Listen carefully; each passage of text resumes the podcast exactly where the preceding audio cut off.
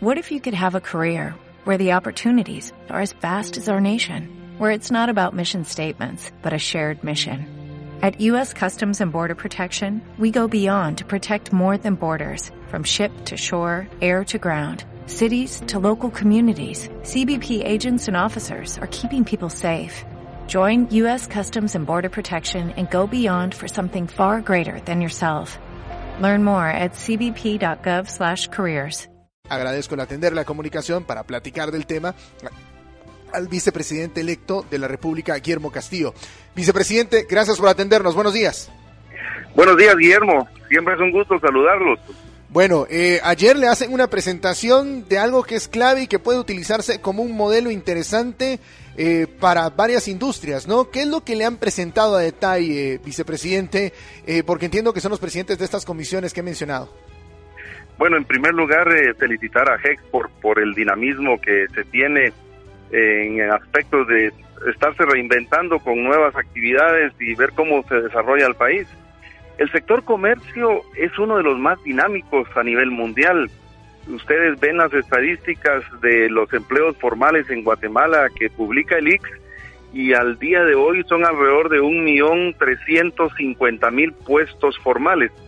De esos, el sector servicios tiene alrededor de 675 mil, es decir, es una actividad con mucha, eh, mucho, es un motor en la economía del país y aquí están también hoteles, restaurantes, call centers, eh, bancos, todos los servicios financieros. Guillermo, hace 25 años, ¿quién podía hablar de lo que iba a ser el éxito de los call centers? Hoy es la industria de empleo más dinámica y dentro de 25 años nosotros vamos a tener puestos formales y los indirectos que, hoy mismo no sabemos cuáles son. Por eso es necesario los estudios de prospección para que nos adelantemos hacia dónde es que va el mundo laboral. Claro, incluso uno de los call centers más grandes de Guatemala está construyendo su quinto edificio ahorita. Ahora, eh, hay cinco temas transversales que fueron necesarios para este replanteamiento. Entiendo que se los han presentado. ¿Qué le ha parecido este planteamiento que le han hecho de esos cinco temas transversales? ¿Cuáles le han parecido lo más interesante? Y algo de esto que usted ha visto ayer se puede aplicar y llevarlo a dimensiones que alcancen eh, industrias a nivel nacional o de alguna manera que sirvan para hacer cambios y replanteamientos a nivel nacional de la economía guatemalteca?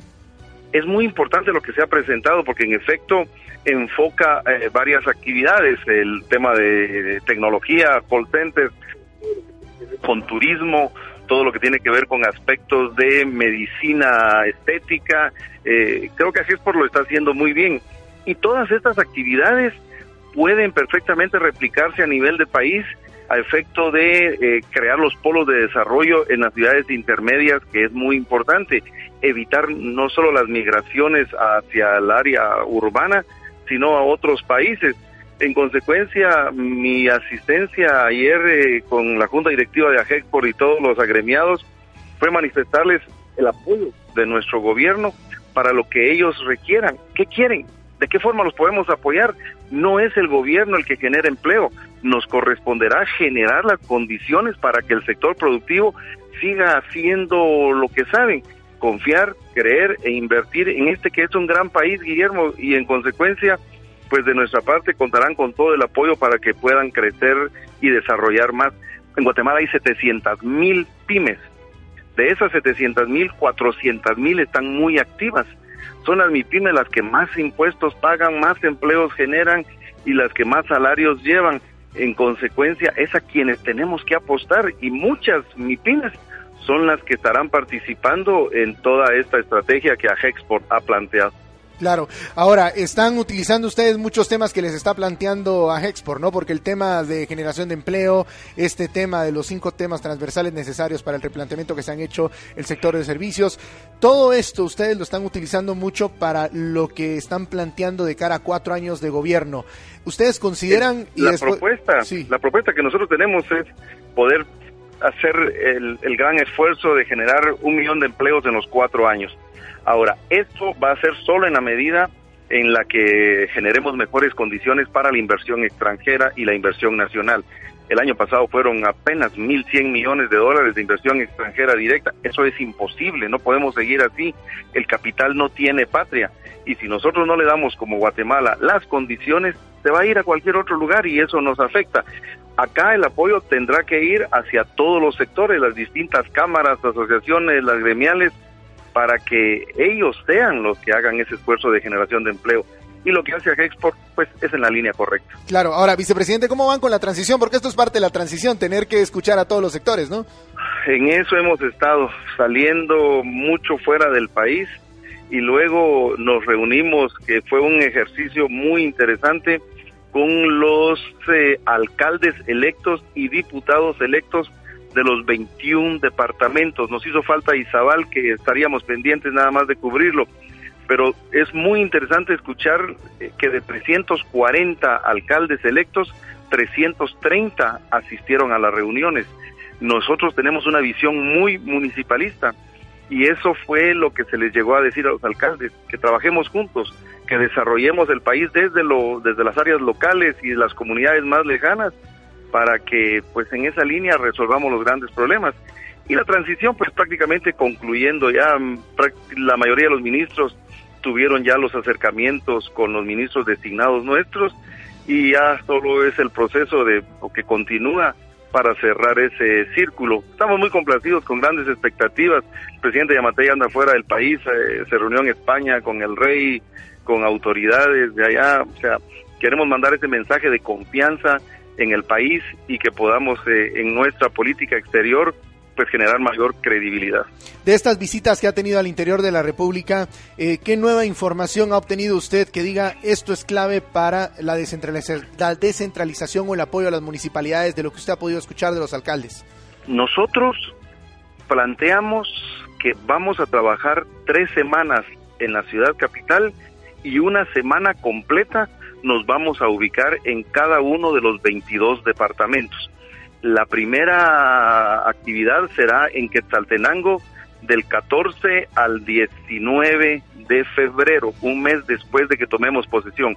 El gobierno se va a trasladar completo a tener reuniones de gabinete allá, a reunirnos con todos los alcaldes, con sus consejos municipales, con las COCODES, ver cómo está el estado de las carreteras, de las eh, escuelas, de los puestos de salud donde existan y lo que queremos es eh, sobre esa línea enfocar la descentralización. Hablamos mucho de descentralizar, de desconcentrar, pero Guillermo, del 85 al 95% de las decisiones, de los recursos y de las acciones de gobierno se realizan acá en la capital. Entonces, ¿de qué estamos hablando?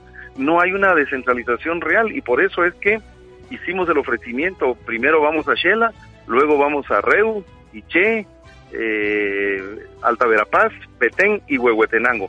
Esos son los seis departamentos que estaremos visitando una semana completa eh, en un proceso de gobierno de puertas abiertas.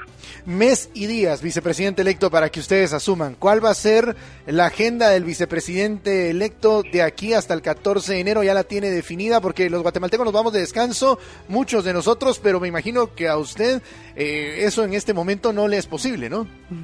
Mira, aun cuando quisiéramos estar en mucha actividad, yo creo que después del 20 de enero, de diciembre, perdón, nadie le gana a Santa Claus. Todo el mundo se pone en off. Y yo creo que entre el 20 de diciembre y el 5 de enero eh, estaremos eh, en un proceso de, receso, por así decirlo. Nosotros todavía tenemos actividades eh, programadas con los ministros y secretarios designados tenemos una reunión formal completa el día martes 17, creo que es 18, 17, y eh, en consecuencia hasta el día 20 estaremos suspendiendo unos días y retomando actividades el lunes después del año nuevo. ¿Lunes 6 de enero o arranca el 2? Lunes 6 de enero. Lunes porque recuérdate que el, año nuevo va a ser, si no estoy mal, jueves. Miércoles. Miércoles. miércoles. Entonces el, el jueves es uno ahí no hay mucho que hacer y queremos eh, que nuestros eh, gabinetes designados se tomen unos días, Guillermo, porque estos dos, tres meses pasados han sido muy intensos. Hemos estado teniendo la transición, saliendo a los 21 departamentos, saliendo fuera del país.